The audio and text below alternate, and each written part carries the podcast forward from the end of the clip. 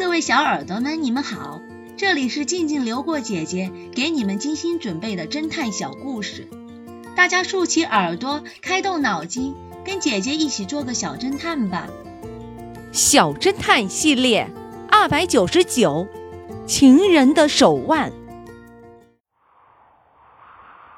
罗斯福小镇的冬天比较寒冷，天刚刚亮。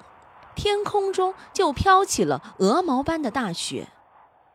酒吧的老板麦克刚刚结束了一个晚上的工作，便急匆匆地赶往女朋友 Lisa 的家。他一进屋就大吃了一惊，只见 Lisa 手脚被绑在床上，正不停地挣扎着。麦克急切地问道：“到底出了什么事？”说着。便为 Lisa 解开了绳子。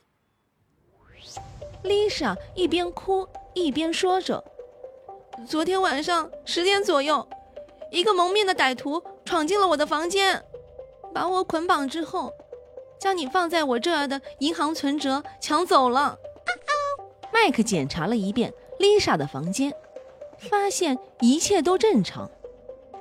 不过，取暖的炉子上有一把水壶。仍然在冒着蒸汽。麦克拨通了警察局的电话。二十分钟之后，X 神探和警察局长赶到了现场。X 神探问麦克：“现场没有被动过吧？”麦克回答道：“当然没有，保护现场，这我懂。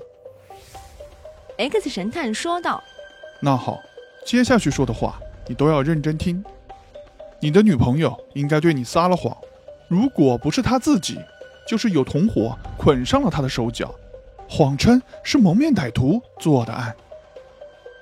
小侦探们，你们知道 X 神探在现场发现了什么证据吗？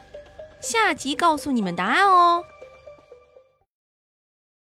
没有纽扣的军大衣，这个故事的真相是，在零下。三十摄氏度，有一种金属会变成一种松散的灰色粉末，这种金属就是锡，所以军队里士兵们大衣的纽扣都是锡做的。